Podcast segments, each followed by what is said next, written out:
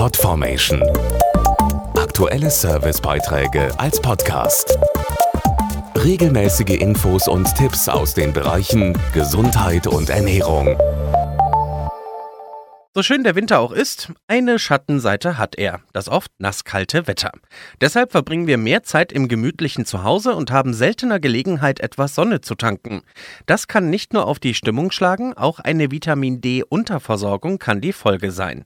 Genau das ist bei jedem zweiten Deutschen der Fall, der mit dem sogenannten Sonnenvitamin unterversorgt ist.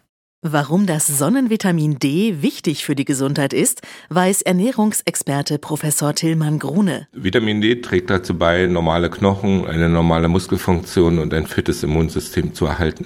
Was jedoch viele nicht wissen, für einige Aufgaben braucht das Vitamin D den Partner Vitamin K. Inwiefern ergänzen sich diese beiden Vitamine? Das Vitamin K unterstützt die positiven Effekte von Vitamin D, indem es spezielle Proteine für den Körper überhaupt erst nutzbar macht. Zum Beispiel stimuliert Vitamin D die Synthese des Knochenproteins Osteokalzin, während Vitamin K für dessen Aktivierung gebraucht wird. Nur das aktivierte Osteokalzin kann Kalzium überhaupt erst binden. 80 bis 90 Prozent des Vitamin Ds werden über Sonnenstrahlen auf der Haut gebildet.